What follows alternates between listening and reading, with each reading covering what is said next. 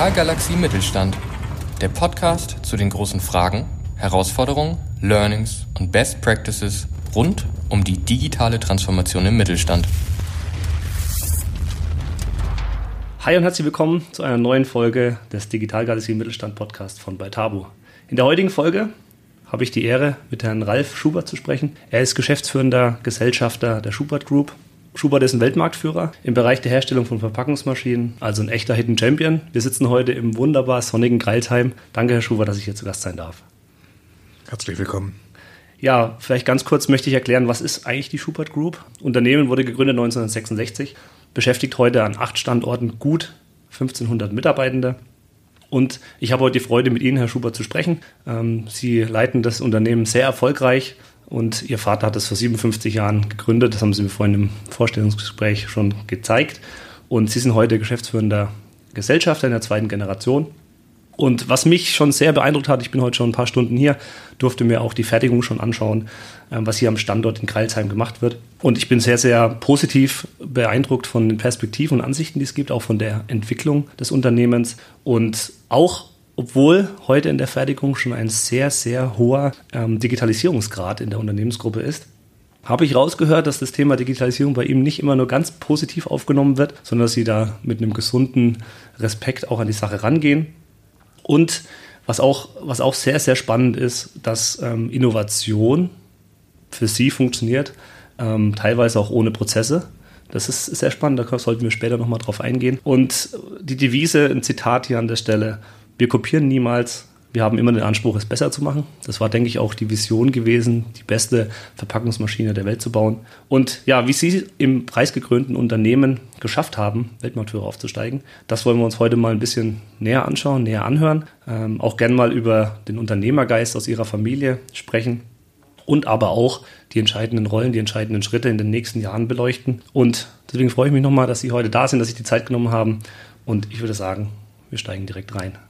Genau, Weltmarktführer, ich hatte es gerade angesprochen. Wir fangen gleich mit dem großen Hammer an. Herr Schubert, viele da draußen wollen wissen, wie man eigentlich Weltmarktführer wird. Wie wird man das dann? Ja, also Weltmarktführer sein heißt, dass man weltweit agiert, dass man irgendwo der Größte und der Beste in seinem Bereich ist. Und ich glaube, das können wir für uns behaupten. Im Bereich der Endverpackung, es gibt zwar ein paar größere Verpackungsmaschinenbauer, aber nicht in unserem Bereich. Ja, und äh, es kommt, wie Sie vorhin schon sagten, auch von dem Wunsch, dass man die beste Verpackungsmaschine bauen will, dass man wachsen will. Denn wenn man wächst, dann man muss wachsen, damit man mehr Geld hat, um wieder mehr in die Zukunft zu investieren. Ja, und so, man braucht immer gute Ideen, man muss neue Wege beschreiten. Dann, wenn man mal Weltmarktführer ist, dann muss man natürlich auch den Markt verändern. Und ja, und so wird man halt ein Weltmarktführer mit diesem Wunsch, die beste Maschine zu bauen super. Da sind sehr, sehr viele spannende Ansätze drin. Das, das, stellen wir auch öfter fest, dass Unternehmen, die sich ständig weiterentwickeln wollen, auch ständig neu erfinden wollen, dass die die erfolgreichsten am Ende sind. Und das zeigt, glaube ich, auch Ihr Unternehmen 1966 gegründet. Ich habe es gerade gesagt. Vielleicht können Sie uns mal einen kurzen Abriss geben. Was ist denn seit den 57 Jahren eigentlich alles so passiert in Ihrem Unternehmen? Und vielleicht mal die zwei, drei größten Meilensteine in Ihrer ja, fast 60-jährigen Firmengeschichte uns mal näher bringen. Ja, also zwei, drei Meilensteine ist gar nicht so einfach. Die können da auch 20 oder 30 nennen. Aber ich würde sagen, äh, auf jeden Fall das erste Produkt, das wir hatten, das war die Schachtelaufrichte Maschine SKA. Das war eine Maschine, die von einem flachen Zuschnitt den beleimt hat, das erste Mal mit Hotmelt und dann eben eine Schachtel aufgerichtet hat mit 60 Takte pro Minute. Das war die Idee meines Vaters. Er hat ein Patent angemeldet, das erfolgreich war. Wir haben viele tausend Maschinen gebaut. Wir hatten erst letztes Jahr einen Auftrag bekommen von einem Kunden aus Deutschland, äh, eine ganz kleine Firma und äh, wir haben dann gefragt, woher er uns kennt. Dann hat er gesagt, er hat immer noch diese alte SK vor, vor 40 Jahren alte Maschine, die gut funktioniert. Das war die Basis der Firma. Deswegen sicherlich ein erster Meilenstein. Ja, und dann kamen die 70er Jahre. Die Kunden wollten den, die Schachteln auch befüllen, nicht nur aufrichten. Das haben wir mit Toploading dann gemacht, mit mechanischen Baugruppen, dann Baukastensystem. Es war schwierig, äh, die, diese mehreren hundert Baugruppen zu beherrschen, die es da gab, rein mechanische Baugruppen. Und dann kam, würde ich sagen, die Robotik und das war 1985 der erste Verpackungsroboter in einer Verpackungsmaschine. Und das ist sicherlich ein ganz großer Meilenstein, das wäre für mich jetzt der zweite, weil das hat alles verändert. Wir haben dann ein Baukastensystem bekommen, das viel besser war und wir bauen heute modulare Verpackungsmaschinen. Der Roboter hatte eine eigene Steuerung, weil die Siemens- und Bosch-Steuerung, die wir angeschaut haben, die waren zu langsam. Wir mussten also sagen wir, die Steuerung selber entwickeln, sowohl die Hardware als auch die Software. Und das war auch so der Start, dass wir ein bisschen zum Softwarehaus auch geworden sind. Und, ja, und wir bauen die Elektronik bis heute selber, machen die Software selber. Und ja, es war auf jeden Fall so in den 90er Jahren der Wunsch da, das war dann die Robotersteuerung, aber die Maschinen hatten noch andere Steuerung, die speicherprogrammierbare Steuerung für die ganzen äh, Sensoren, die Aktoren. Und dann war der Wunsch da, dass wir das, sage ich mal, alles mit eigener Steuerung machen. Und das würde ich als dritten Meilenstein sehen, so Mitte der 90er Jahre, wo wir dann die eigene Steuerung gebaut haben. Und daraus hat sich sehr viel entwickelt, weil wir dann neue Dinge getan haben mit der eigenen Steuerung. Vorteile hatte, hatten gegenüber den äh, Wettbewerbern. Ja, sehr, sehr spannend. Auch interessant zu sehen, dass es mit dem klassischen Verpackungsmaschinengeschäft anfängt, 1966, und dann 85 bereits Robotik, äh, Wahnsinn an der Stelle und dann jetzt auch dann am Schluss sagen, Steuerung bauen wir selbst. Wir entwickeln uns da stetig weiter. Das ist auch das, was ich vorhin eingehend ähm, besprochen habe. Was mir hier extrem auffällt, ist diese Wandlungsfähigkeit, auch diese Idee, Sachen selbst zu tun, weil am Markt eben noch nicht so reif ist und deswegen sagt man bei Schubert, machen wir es lieber gleich selbst und machen es dafür richtig. Sehr, sehr spannend. Und wie ich verstanden habe, auch ausschließlich am Standort Deutschland die Produktion. Ja, wir haben hier eine Produktion in Kralsheim, wo wir die Maschinen bauen, nur hier. Wir haben in Bartholomä bei Aalen, das 50 Kilometer südlich, eine Teilefertigung mit 80 mhm. Mitarbeitern und in Tudlingen oder Neuhausen ob der Eck, Schwarzwald, eine Elektronikfirma mit 100, 150 Mitarbeitern. Kurze Werbung.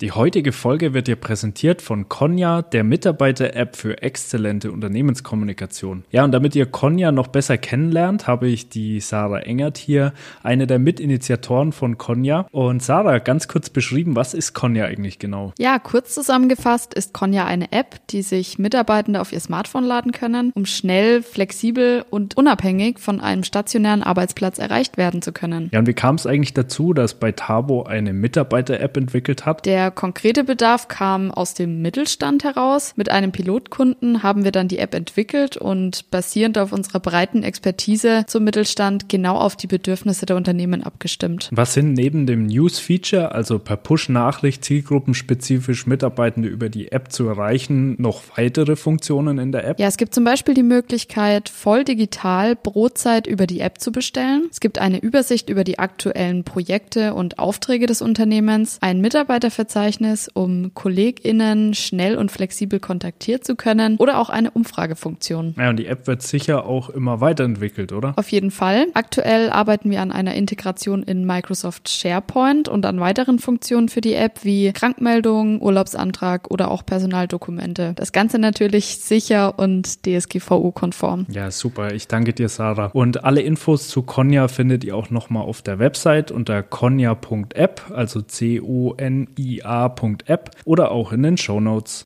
Werbung Ende. Klingt auf jeden Fall sehr, sehr spannend. Und ähm, was mir auch in dem Zuge auffällt, ist zum einen ähm, diese Innovationskraft, aber auch das Thema, wir, wir bleiben am Standort Deutschland, wir wollen immer vorweggehen. Ähm, und ich merke das auch, wenn ich hier durchs, durchs Gelände laufe und wenn die Kollegen und Kolleginnen sie grüßen. Es gibt da so eine gewisse Schubert-DNA, so würde ich es mal bezeichnen. Also es gibt eine hohe Verbundenheit und ähm, ja, ich sag mal so, trotz, trotz der letzten Jahre, die auch für alle, für alle verrückt waren, trotzdem haben sie gesagt, sie entscheiden sich ja immer dafür, Produktentwicklung selbst zu machen und nicht zu kopieren. Und vor allem haben sie es ja in relativ kurzer Zeit, jetzt haben wir gerade 57 Jahre gesagt, haben sie es zum Weltmarktführer geschafft, dass sie nicht erst seit 2023 sind, ja, sondern deutlich. Das ist natürlich schon auch deutlich, lange Zeit. Ne? Deutlich, deutlich vorher waren. Und ähm, deswegen würde ich einfach mal gerne nachfragen, was ist aus Ihrer Sicht, was sind so die zentralen Unternehmens- DNA-Punkte bei Ihnen bei Schubert? Was zeichnet Schubert aus, wenn man von der Schubert-DNA sprechen möchte? Ja, wenn man, wenn man unsere Kunden, Mitarbeiter oder Partner fragt, äh, sagen wir, oder sagt, sie müssten ein Wort nennen, das sie mit uns verbinden, dann wäre das die Wort Innovation, ne, glaube ich, das ist ziemlich sicher. Wir haben vor etwa zehn Jahren für eine neue Marketingstrategie genau das getan. Wir haben also äh, neutral untersuchen lassen, wie die Kunden uns sehen. Ne? Mhm. Und da war das die Innovation im, im Vordergrund, weil wir eben immer wieder neue Dinge, sage ich mal, entwickeln wir. Und damit sie innovativ sein können, brauchen sie Vielfalt, brauchen sie Spaß an der Arbeit, brauchen die Mitarbeiter Freiräume damit in der Entwicklung, das ist ganz arg wichtig. Ja, es braucht gute Ideen. Es braucht aber auch, sagen wir, ein großes Durchhaltevermögen. Es braucht manchmal sehr lange, bis man dann wirklich erfolgreich ist mit der neuen Idee quasi. Ne? Und ich würde sagen, auch, wir haben auch in der DNA sag mal, dass wir, wir wollen jetzt neue Dinge tun. Wir haben aber auch äh, in der DNA, dass wir für den Kunden die beste Lösung wollen. Nicht nur die beste Maschine, die beste Lösung. Mhm. Manchmal kostet es, was es wolle, sozusagen. Wir können keine Billigmaschinen bauen. Wenn wir das versuchen würden, würden wir auf jeden Fall total scheitern. Wenn, mhm. wenn es jemand die Firma übernehmen würde und möchte in, sagen wir, 10 bis 20 Jahren Billigmaschinen in Südamerika verkaufen, Marktanteile steigern, würde er gnadenlos scheitern, weil das nicht in der Firmenkultur enthalten ist. Ne? Vielleicht kennen Sie dieses Zitat von Peter Drucker, diesem Management-Guru aus den USA, glaube ich, ein gebürtiger Österreicher. Der hat mal gesagt, Culture eats strategy as breakfast. Ah. Und das ist ein Satz, an den ich sehr oft denke und der so wahr ist. Ne? Sie können die Kultur nicht einfach ändern. Mhm. Die Mitarbeiter hier, wir sind ländlich geprägt mhm. und das spielt auch eine große Rolle, weil Verpackungsmaschinen bauen ist nicht so leicht. Und wir haben hier sehr viele Bauernhöfe gehabt, zumindest in der Vergangenheit. Bei uns sind früher die Mitarbeiter mit dem Traktor zur Arbeit gefahren. Ne? Und die Hohenloher haben so die Mentalität, dass sie niemals aufgeben. Ne? Dass sie, und das brauchen sie, haben sie zumindest früher gebraucht bei Verpackungsmaschinen dass man nicht aufgibt. Die sind so ein bisschen stur, die reden nicht viel, die, aber die arbeiten viel. Ne? Okay, sehr gut, sehr gut, sehr fleißig. Nee, das ist äh, für mich sehr spannend, ähm, dieses Thema auch, was Sie sagten, Kunden befragen, also den Endkunden, den Nutzer befragen, was, für was stehen wir eigentlich, was braucht ihr? Und der zweite sehr, sehr spannende Aspekt ist das Thema wir wollen nicht nur die beste bauen, sondern die beste Lösung für den Kunden anbieten. Ich glaube, das zeigt auch, warum sie sich mittlerweile so breit aufstellen und einfach als Systemlieferant mit Innovationen immer vorangehen, um dort einfach von der Masse sich abzuheben, um auch ihre qualitativ hochwertigen Produkte einfach als vollumfänglichen Service, als vollumfängliches Paket ihren Kunden zu geben, dass der Kunde nur noch verpacken kann im Prinzip, dass sich um den anderen Rest nicht mehr kümmern muss. Ja, super. Ich hatte es vorhin eingangs erwähnt, ähm, auch bei dem Rundgang durch die Fertigung. Danke nochmal für die Zeit. Sehr, sehr spannend, was da, was da so steht. Das ganze Thema Digitalisierungslevel. Ich meine, wir haben es vorhin schon gesagt, Digitalisierung ist oft so das große Schwert, ähm, das geschwungen wird. Aber wie haben Sie es, was ich von Ihnen weiß, bereits in Ende 80er Jahren angefangen zu digitalisieren in der Fertigung? Ich glaube, vorhin in der Präsentation auch die erste digitale Verpackungsmaschine war auch so um die 80er Jahre rum. Vielleicht können Sie uns noch mal einen kurzen Überblick geben, wie das alles so entstanden ist und was gibt es da vielleicht aktuell für Themen, die Sie vorantreiben und was haben Sie vor allem gelernt aus den letzten Jahren? beim Thema Digitalisierung in der Fertigung. Ja gut, also wir haben jetzt unsere Maschinen, haben ja, haben ja diese Roboter und das war ja schon alles ziemlich digital. Wir haben mhm. eine eigene Bildverarbeitung. Wir machen, die machen wir heute mit künstlicher Intelligenz. Wir machen die Bewegungen der Roboter mit künstlicher Intelligenz. Die werden dadurch zum Beispiel 20 Prozent schneller oder energieeffizienter, wenn man das mit KI macht. Das machen die großen Roboterhersteller gar nicht. Mhm. Aber wir, wir haben ein Büro in Dresden mit, mit ein paar Mitarbeitern, die sich nur darum kümmern. Äh, und äh, wir bauen einen kollaborativen Roboter mit KI. Wir können Losgröße 1, äh, wir haben eine Plattform, für unsere Maschinen, wo die Maschinen Daten in die Cloud äh, schicken. Äh, mehrere hundert Maschinen sind schon angeschlossen. Also wir sind da schon sehr digital unterwegs in unserer eigenen Fertigung, sage ich mal. Äh, haben wir ein eigenes ERP, das im Prinzip in dem MES-Funktion und ERP-Funktion total integriert sind.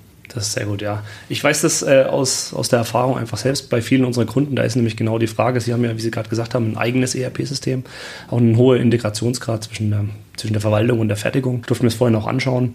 Sie haben sich ja bisher bewusst gegen Standardlösungen entschieden. Ähm, die Zukunft sagt ja, glaube ich, auch die, SAP-Migration. Viele unserer Kunden spielen mit dem Gedanken von einer Eigenentwicklung auf eine Standardlösung zu wechseln. Was würden Sie heute sagen, was ist im letzten, was haben Sie in den letzten Jahren bei einem selbstgebauten ERP mitgenommen? Was haben Sie da gelernt? Und was würden Sie vielleicht heute anders machen? Weil unser ERP, das heißt Saturn, das wir selber entwickelt hatten, das war so ein bisschen wie bei dem Roboter 1985, nur ein bisschen später. Wir, wir, wollten ein System, aber es gab nicht das, was wir brauchten, haben wir selber gemacht. Ne? Und damals hatten wir, das war 1991, etwa 250 Mitarbeiter und unser System, das Kienzle-System, damals ERP-System, das konnte nur 100.000 Teile stemmen. Und immer wenn wir dann 95.000 hatten, mussten wir wieder löschen, dass wir die ne-, archivieren, damit wir die nächste Maschine starten konnten. Wir hatten also Druck, ein neues System einzuführen. Mhm. Dann hat mein Vater, und ich war ja, ich bin ja Informatiker, ich habe da, äh, dann war bei den Gesprächen auch dabei, hat er dann mit dem Berater, also sag ich mal, oder mit Stressle auch, mit, mit verschiedenen Leuten dann immer wieder Termine gehabt. Da ging es um die Frage, was machen wir jetzt? Und es hat ihn furchtbar geärgert, dass er nicht verstanden wurde. Ne? Ich weiß nicht, vielleicht haben wir es auch falsch erklärt. Aber er hatte den Eindruck, das ging dann so ein halbes Jahr, immer alle paar Wochen ein Meeting und es ging nicht voran. Mhm. Und dann hat er irgendwann, sah mich und die IT äh, in sein Büro gerufen, das waren zwei Mann und ich quasi, und hat gesagt, sag mal, ich habe mir überlegt, wir müssen das selber machen. Ne? Was sagt ihr dazu? Ne? Und habe ich gesagt, wie ich es im Studium wusste, 100 Mannjahre Minimum. Ne? Das, wie können wir das leisten? Ne? Und dann hat er gesagt, ja, seid ihr schlechter als die anderen? Und dann haben wir gesagt, nee, eigentlich sind wir nicht schlechter. Ne? Und dann haben wir entschieden und haben wir in der Besprechung entschieden, wir machen das. Es gab danach keine Diskussion mehr oder wurde nicht danach nochmal überlegt. Wir haben entschieden, das zu tun. Dann haben wir die Datenbank, haben wir Oracle-Spezialisten eingestellt, haben wir einen Partner äh, für Softwareentwicklung äh, haben wir dazu geholt. Und dann habe ich natürlich furchtbar viel gelernt. Ne? Mhm. Ich habe gelernt, wie Datenbanken funktionieren. Damals gab es nur Filesysteme. Ich habe gelernt, wie, ja, wie man programmiert. Ne? Ich habe viele Programme selber geschrieben. Dann wir hatten ja Druck. Und natürlich habe ich die Prozesse dann kennengelernt der Firma, jeden Prozess. Wir mussten jeden Prozess ganz genau mhm. anschauen, um die optimale Software zu entwickeln. Ja, das stimmt, ja. Das ist äh, sehr spannend, auch da wieder die Mentalität in der Besprechung zu gehen und eine Entscheidung danach zu haben. Sehr, sehr gut. Ähm, ich hatte es gerade eben auch angedeutet, ähm, das Thema Standardlösung SAP. Ähm, vielleicht können Sie uns da nochmal einen kurzen Abriss geben, was da der Plan ist die nächsten Jahre. Ja, also wir haben, Saturn hat alles bis auf Lohn- und Finanzbuchhaltung. Ne? Das mhm. ist äh, heute schon im SAP, doch schon immer im SAP. Alles andere ist im Saturn. Und die Idee ist jetzt, weil wir jetzt gerade in Amerika haben, haben wir unsere Tochterfirmen, äh, USA, Kanada und England, die haben auch ein ERP-System, das sie jetzt ablösen müssen. Die brauchen ein neues, weil das alte mhm. ausläuft und nicht mehr weitergepflegt wird. Und da haben wir überlegt, dass wir auf SAP gehen. Wir hatten auch überlegt, Saturn, aber sag mal, da können wir uns nicht, wenn wir Software schreiben für den Versand oder so, das, das ist nicht unser Kern, äh, mhm. Kerngeschäft, sage ich mal.